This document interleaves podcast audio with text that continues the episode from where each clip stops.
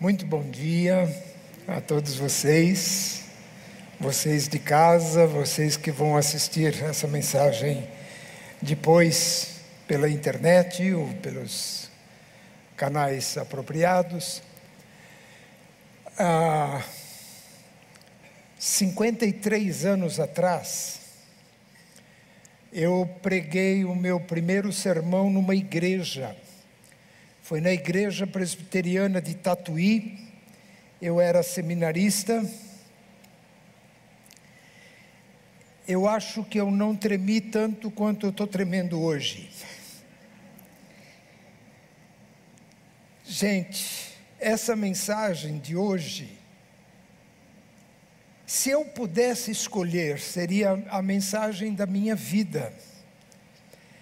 Porque ela fala da vitória final do nosso Senhor Jesus Cristo. Ela fala daquele destino glorioso que aguarda todos nós, a igreja de Jesus. Ela fala do final da história.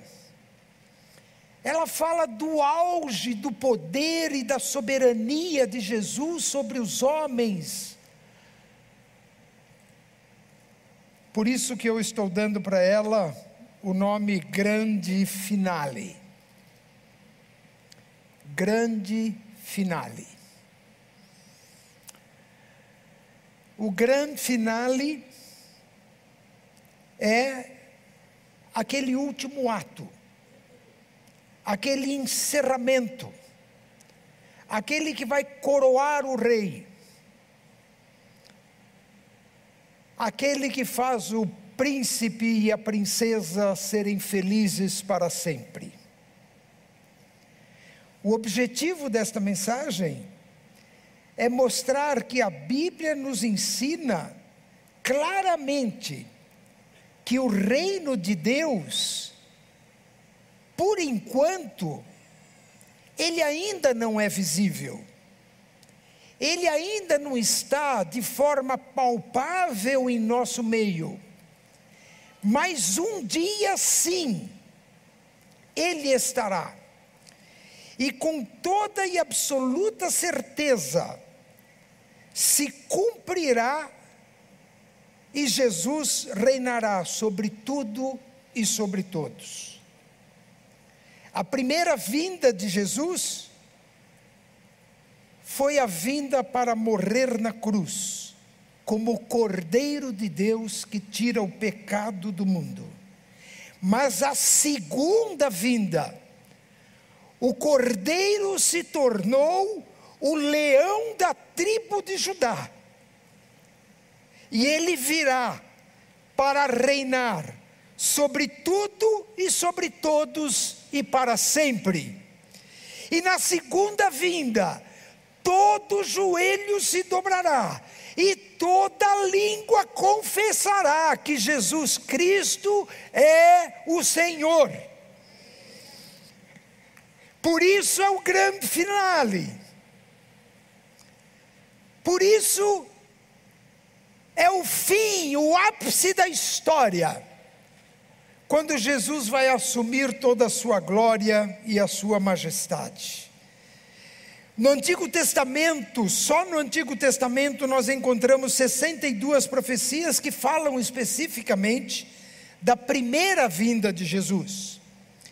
Mas há mais de duas centenas de profecias que falam sobre a segunda vinda de Jesus. E eu quero dar um exemplo de uma passagem do Novo Testamento que cita no mesmo trecho, nos mesmos versículos, na sequência dos versículos, as duas vindas de Jesus. E eu quero que vocês vejam na tela a passagem de Lucas capítulo 13, versículos ah, 30. Não, é, capítulo 1, desculpa, capítulo 1, versículo 30 a 32. Então, nós temos aqui esses dois quadros. Aqui à minha direita, nós temos a. O quadro que fala da primeira vinda e à minha esquerda o quadro que fala da segunda vinda. Vamos ver o que fala da primeira vinda. Diz assim: Não tenha medo, Maria, disse o anjo, pois você encontrou favor diante de Deus. Ficará grávida e dará à luz um filho, e ele será chamado Jesus, e ele será grande, e ele será chamado Filho do Altíssimo. Olha quantas profecias que o anjo deu para Maria. Primeiro disse: Você, Maria, encontrou um favor especial de, de Deus, e de fato, Maria, como mãe de Jesus, até hoje é conhecida no mundo inteiro. Segundo, diz assim: você ficará grávida. Ela era provavelmente uma adolescente de 15, 16 anos. E ela não, é, ela estava prometida para um casamento, mas ela não conhecia homem algum, nunca tinha dormido com homem algum. Como que ela, virgem, adolescente, ficaria grávida? Essa é a profecia, porque a Bíblia diz que a virgem ia dar luz, está lá no profeta Isaías. E você dará luz a um filho e ele se chamará Jesus. Um filho, homem, nascido de uma virgem. E o nome dele seria Jesus. E ele seria grande. Tanto é que para nós, especialmente do Ocidente, a história é dividida em antes de Cristo e depois de Cristo e ele será chamado Filho do Altíssimo. Os demônios, quando Jesus se aproximava, eles diziam: O que o Senhor quer de mim, Filho do Altíssimo? Chamado até pelos demônios de Filho do Altíssimo. Vejam só, seis profecias sobre a primeira vinda, dadas para Maria, e todas as seis se cumpriram literalmente. As seis se cumpriram do jeito que o anjo falou, sem tirar nada e sem pôr nada, exatamente como foi profetizado, assim foi que aconteceu. Mas a sequência do versículo começa a falar da segunda vinda, e diz assim: O Senhor Deus lhe dará o trono de seu antepassado Davi Vejam o que diz a profecia. Deus vai dar para Jesus o trono de Davi, e isso não aconteceu ainda, mas um dia vai acontecer literalmente, como está escrito assim, aqui nesse texto. E depois diz: e ele reinará sobre Israel. Jesus não reinou sobre Israel, Israel rejeitou Jesus, entregou Jesus para os romanos para que ele fosse crucificado. Então, este, esta parte do versículo não se cumpriu. E isso vai acontecer para sempre. Jesus vai tomar posse do seu reino e vai reinar sobre Israel para sempre. E o seu reino jamais terá fim. Esta é a segunda vinda de Jesus. No mesmo versículo, nos mesmos versículos, a primeira vinda e a segunda vinda. Se tudo que os versículos disseram para a primeira vinda se cumpriu literalmente, por que, que não se cumprirá o que está escrito sobre a segunda vinda? E eu quero afirmar para vocês, pelo que a Bíblia diz e pela coerência da compreensão do texto, é que isso também acontecerá um dia, literalmente. E para preparar o nosso coração para ouvir mais sobre isso, eu vou pedir que o madrigal cante a música Canção do Apocalipse, que fala justamente disso. Fala que o Cordeiro, o Cordeiro virá para reinar e vai reinar para sempre. Vamos ficar em pé e vamos cantar juntos essa magnífica canção.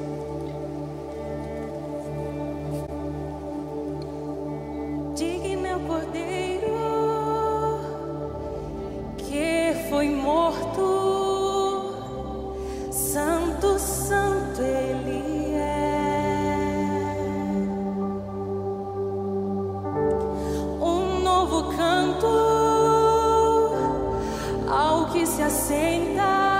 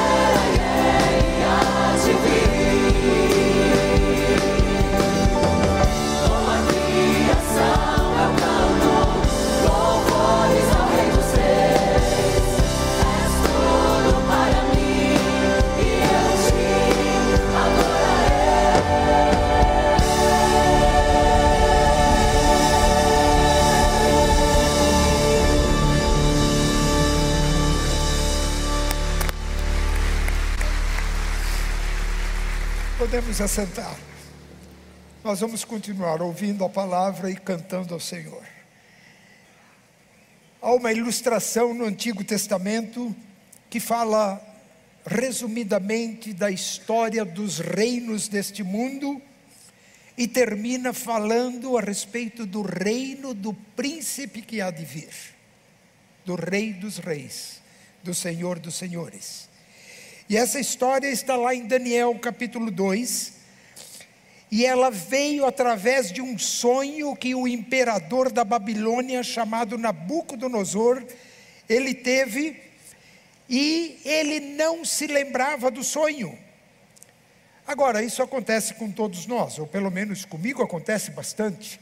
Hoje eu acordei, lembrei do finalzinho de um sonho, a hora que eu acordei mas não lembrava do começo do sonho, não sabia nada do que tinha acontecido. Nabucodonosor teve um sonho. Ele nem lembrava qual era. E nem lembrava o significado do sonho, mas ele ficou perturbado porque aquele sonho parecia muito importante. Então ele convocou todos os sábios da Babilônia, todos os adivinhos, todos os mestres, todos os doutores e ninguém conseguia revelar o sonho e nem dar a sua interpretação. Como é que alguém vai dizer do sonho que o outro teve? Ele, se ele contasse o sonho, mas ele nem lembrava do sonho. Então Nabucodonosor ficou muito feroz com todos aqueles so, uh, adivinhos e, mestres, e ele mandou que todos eles fossem mortos, todos os sábios da Babilônia. Isso incluía Daniel. E quando o superior de Daniel chegou para contar para ele que ele tinha sido condenado à morte, ele disse: Mas eu posso ir lá falar com Nabucodonosor e revelar o sonho dele. Então o chefe de Daniel o levou para Nabucodonosor e Daniel chegou diante de Nabucodonosor e disse isso para Nabucodonosor. Ele disse: Eu não posso por mim mesmo, mas Deus vai me revelar qual o sonho que o rei teve. Isso está contado lá em Daniel capítulo 2. E eu vou ler alguns trechos desse, deste capítulo 2 de Daniel e vocês podem acompanhar se vocês estiverem com a sua Bíblia em mão e quiserem acompanhar. Daniel 2, de 31 a 33, nós vamos ver o alcance profético da visão que Nabucodonosor teve. Um, um alcance de milhares de anos, resumido através de uma imagem, através de um sonho que Deus deu para Nabucodonosor. Daniel capítulo 2, versículos 31 a 33. Em sua visão, o rei havia em sua frente, ó rei, havia em sua frente uma enorme estátua brilhante, e a aparência dela era assustadora.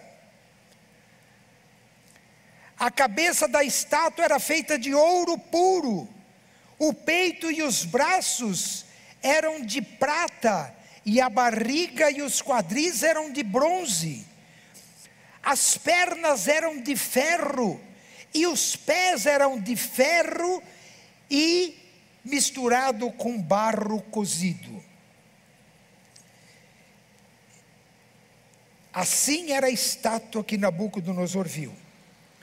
E essa estátua trata dos principais impérios da história humana. E eu vou mencionar isso. Então vejam, nesse gráfico: Império Babilônico era a cabeça de ouro, Império Medo-Persa era a parte dos peitos e braços de prata, Império Grego a barriga e os quadris da estátua que eram de bronze, e o Império Romano, pernas de ferro e pés de barro e de ferro. Isso tratava dos reinos humanos e terminava com os pés numa mistura de barro e de ferro.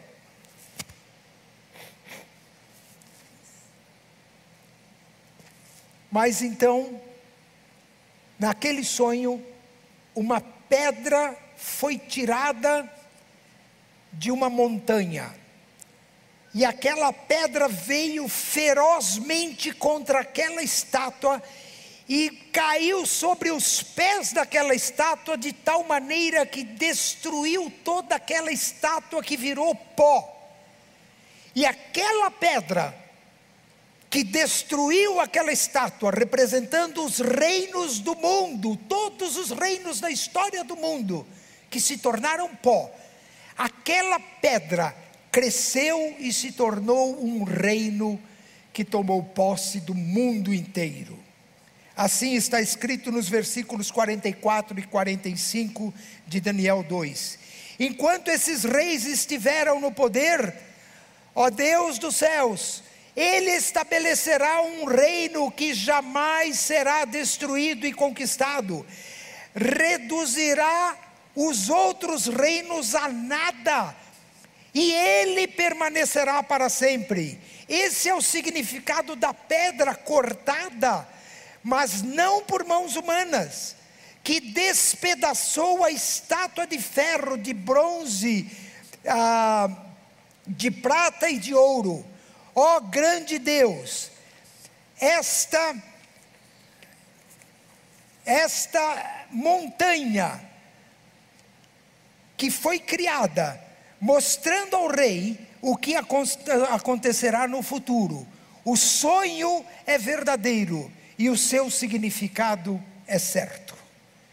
Então, esta pedra que veio da montanha, cortada não por mãos humanas, seria então mãos celestiais ela veio, destruiu todos os reinos do mundo e assumiu reinado sobre tudo e sobre todos. Esse é o cumprimento do ainda não. O nome da nossa série era Já e Ainda Não. O já é o reino de Jesus hoje, aqui entre nós. É o reino no nosso coração é o reino que criou a igreja, que é a nação santa. É um povo que não era povo. É um reino que não tem endereço. É um reino que não tem bandeira de país nenhum. É o reino espiritual de todos aqueles que creem em Jesus Cristo e que são assim herdeiros do reino de Jesus junto com Ele. E quando Jesus reinar, nós que hoje fazemos parte do reino de Jesus, reinaremos junto com Ele. Isso é o que a Bíblia diz. Mas um dia, um dia sim, virá o reino palpável, terreno do Senhor Jesus Cristo. O reino visível e o reino material em Israel e através da cidade de Jerusalém. Jesus, quando estava se despedindo de Jerusalém, lá em Mateus capítulo 23, versículo 39, ele diz assim: Pois eu lhes afirmo que desde agora vocês não me verão mais, até que venham a dizer: Bendito é o que vem em nome do Senhor. Por que, que Jesus está dizendo isso? Porque quando ele entrou em Jerusalém montado num jumentinho, a multidão o saudou, dizendo: Bendito é o que vem em nome do Senhor, Hosana ao Senhor. E cantava Hosana a Jesus. Mas Jesus está dizendo para eles, aquele povo que fez isso, está dizendo: Vocês não me verão mais, mas um dia, quando eu voltar, vocês vão cantar de novo. Bendito é o que vem em nome do Senhor Osana. E nós vamos fazer parte dessa multidão que vai estar com Jesus. Quando ele voltar e entrar de novo em Jerusalém. Então nós vamos fazer um ensaio daquilo que nós vamos cantar. Não se sabe qual é a música, não se sabe do ritmo, não se sabe da métrica de tudo isso, mas nós vamos ensaiar aqui. E depois, quando chegar lá, se for necessário, a gente faz alguma adaptação, certo? Então vamos lá, Roseli. Nós, o madrigal vai cantar, primeiramente, essa primeira parte: Bendito é o que vem em nome do Senhor. E depois nós vamos repetir: Osana, Osana, Osana. Então vamos fazer isso? Preste atenção e você vem vindo junto com a gente. É um ensaio, vamos começar. Vocês vão conhecer e nós vamos começar a cantar. Vamos lá, Roseli. Vamos.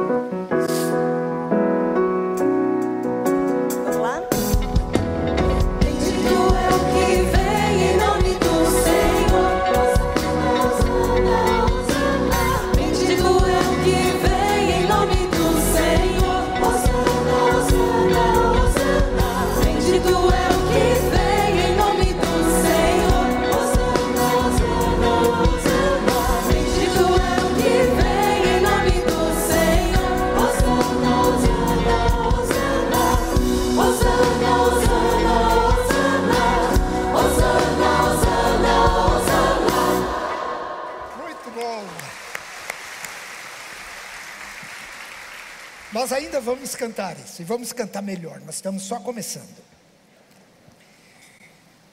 Naquele dia, quando Jesus voltar, todo olho verá, todo o joelho se dobrará, e toda língua confessará que Ele é o Senhor. É o que a Bíblia chama de o dia do Senhor. Todos os reinos, povos, nações, tribos e línguas se curvarão diante dele. Um dia ele entrou em Jerusalém humildemente, sentado num jumentinho. Vejam só, um rei entrar numa cidade sentado num jumentinho. Mas quando ele voltar, ele entrará em Jerusalém, em Jerusalém como Senhor da glória, com toda a honra e majestade todos os portais se abrirão diante dele, e ele então fará a sua entrada triunfal, não como aquela entrada dois mil anos atrás, que apenas uma multidão que estava ao redor dele cantava: Bendito é o que vem em nome do Senhor, Hosana, Hosana, Hosana. Mas agora ele vai entrar em todos os portais do mundo, todas as honras e toda a glória vai ser prestada a Ele, a vinda, a chegada de Jesus Cristo como Rei dos Reis, sobre tudo e sobre todos. É um salmo escrito, o de número 24, que foi escrito apenas para contar sobre essa entrada de Jesus, sobre essa chegada de Jesus em Jerusalém. E nós queremos cantar junto com o madrigal. Nós conhecemos, vocês que têm um pouquinho mais de idade, essa foi uma canção que o Vencedores por Cristo tornou muito conhecida. E ela é uma canção muito alegre. É uma canção que enche o nosso coração. E eu vou pedir para você ficar em pé e você cantar de todo o seu coração. Se você quiser fechar os olhos, imagine que um dia você vai estar junto nessa entrada de Jesus, onde todos os portais da glória se abrirão para que ele entre para assumir o seu trono e o seu reinado para todo sempre. Vamos cantar juntos.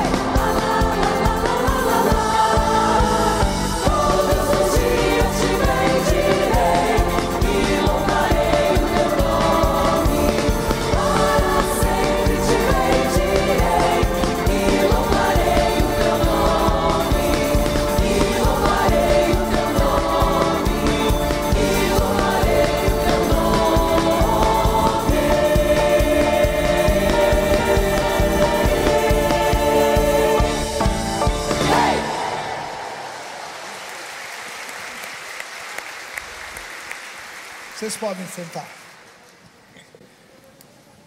Nós temos um probleminha. Se você for hoje para Jerusalém, subir na parte mais alta do Monte das Oliveiras, você vai ver esta porta aonde Jesus, por onde Jesus vai entrar. Mas essa porta está totalmente fechada. Ela tem tijolos de pedra por seis metros de espessura. E mais do que isso ainda, ela tem um cemitério árabe na frente da porta, aonde nenhum judeu pode colocar o pé, muito menos o Messias. O cemitério foi feito porque o Messias não pode entrar por ali. Essa porta foi fechada e o cemitério foi feito para que Jesus não venha como o rei dos judeus, rei de Israel, rei da igreja, e que entre pela porta de forma triunfal. Mas o texto bíblico diz que ele vai entrar.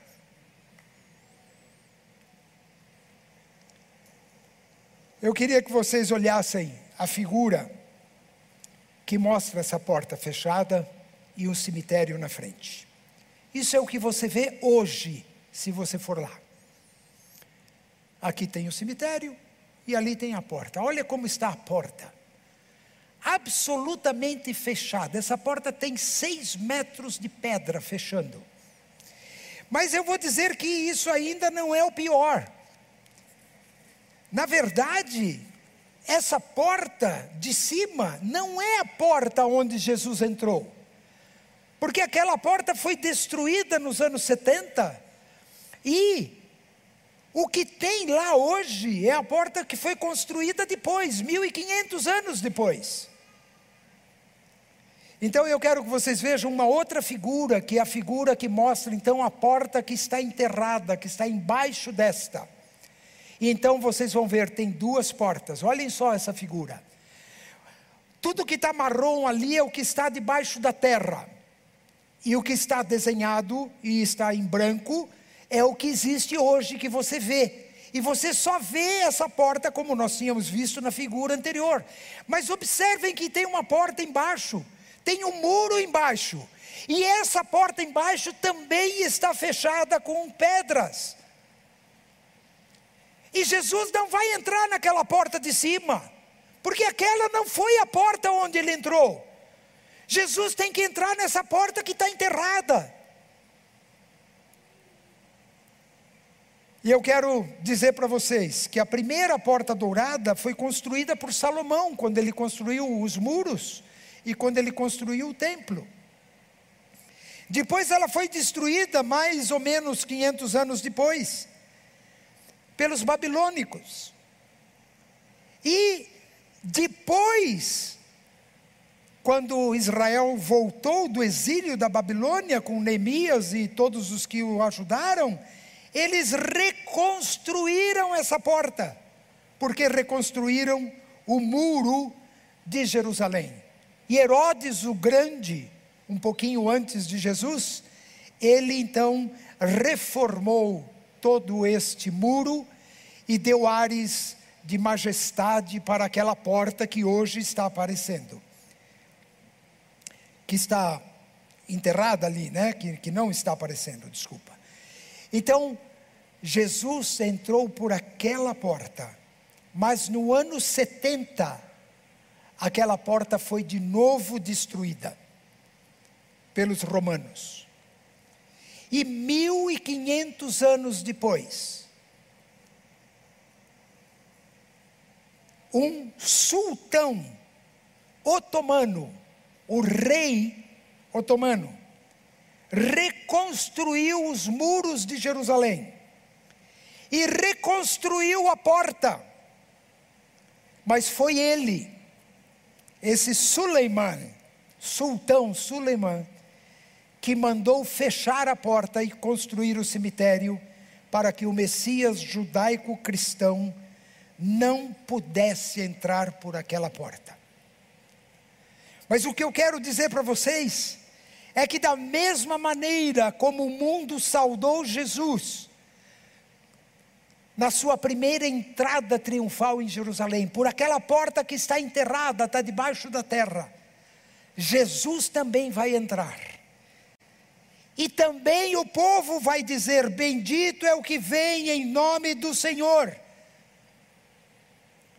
E nós vamos de novo cantar isso, e eu vou pedir para vocês ficarem de pé.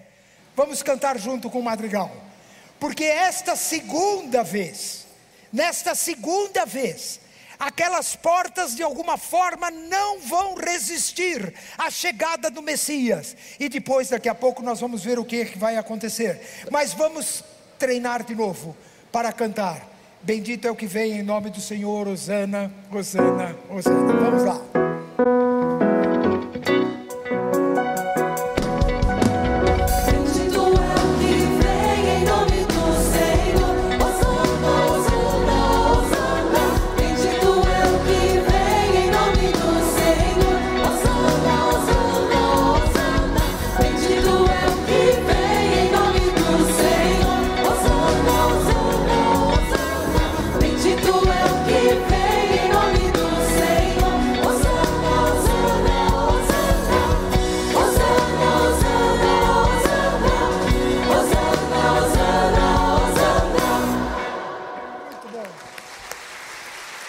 Podem sentar. Então, eu quero dizer para vocês do grande segredo da profecia bíblica.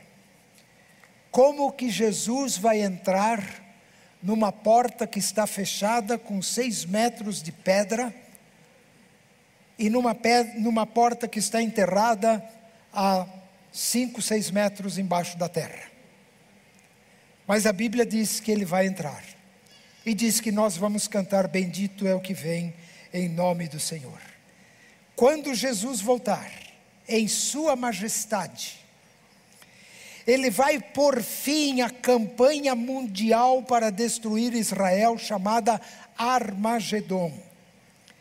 Um remanescente da cidade de Jerusalém fugirá para uma cidade chamada Bosra, que hoje é apenas habitação de poucos, poucas tribos de beduínos que vivem no deserto.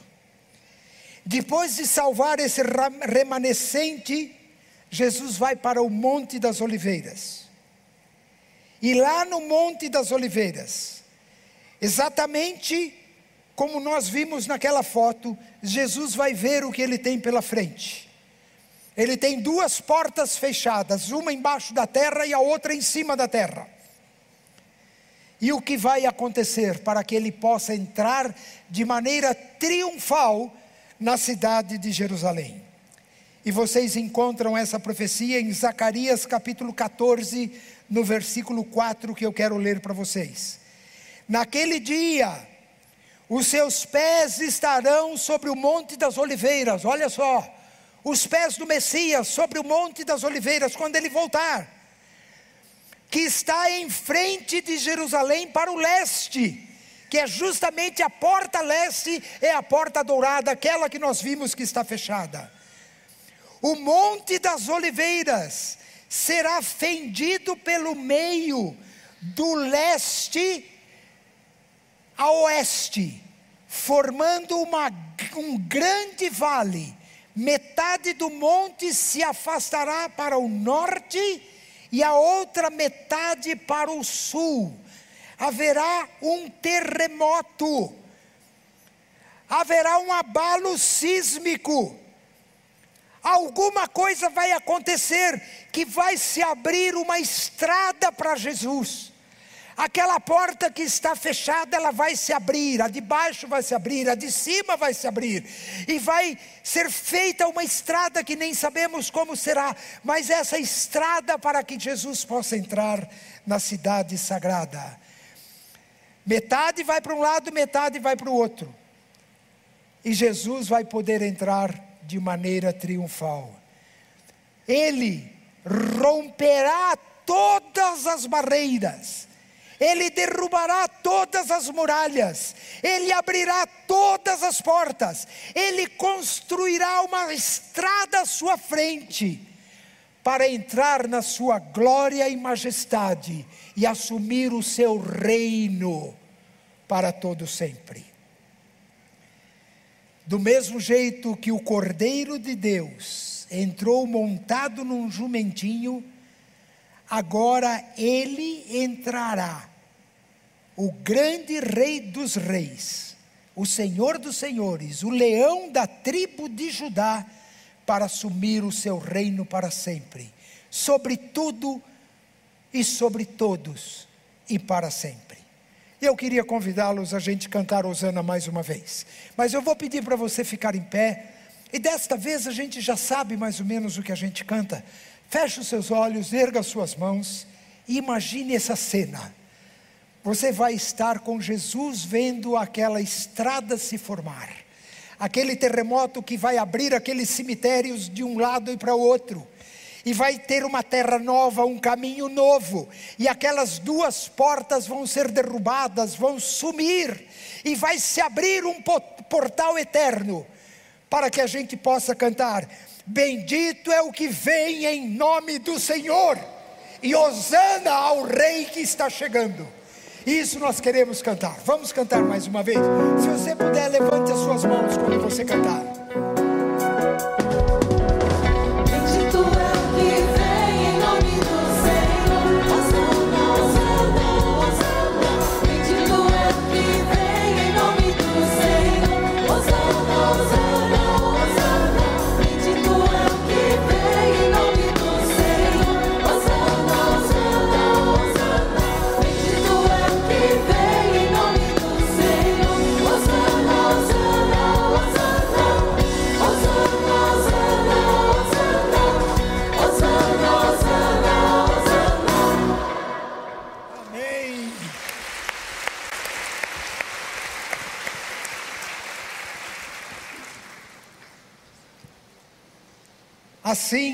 pode sentar, por favor. Assim que o reino de Deus vai chegar para ser estabelecido da cidade de Jerusalém, mas para o mundo inteiro. Hoje nós estamos vivendo, ainda não. Mas um dia, esse rei vai chegar. Um dia, esse reino estará estabelecido aqui na terra sobre todos os reinos do mundo, sobre todos os poderes do mundo. E ele reinará para sempre. Isso não vai falhar de jeito nenhum. Por isso, a última oração da igreja na Bíblia é Maranata, vem Senhor Jesus. Vamos repetir essa oração? Maranata, vem Senhor Jesus. Essa é a oração da igreja. Essa é a última oração da igreja. Essa é a oração derradeira da igreja a oração que está chamando Jesus para que ele volte e assuma o seu reino. E eu quero ler para vocês os últimos versículos da Bíblia. Esses versículos foram escritos para reforçar a esperança e a verdade de que tudo aquilo que está escrito vai se cumprir. Preste atenção nessas últimas palavras da Bíblia, em Apocalipse capítulo 22, versículos 16 a 21. E Jesus, eu, Jesus, enviei o meu anjo para dar testemunho destas coisas a vocês nas igrejas. Esse testemunho é para nós, gente. Tudo que está escrito no Apocalipse está escrito para nós, para nós sabermos o que vai acontecer. Eu sou a raiz e a geração de Davi, a brilhante estrela da manhã. E o Espírito e a noiva dizem: Vem. E aquele que, aquele que ouve, diga: Vem. Aquele que tem sede, venha, e quem quiser, receba de graça a água da vida.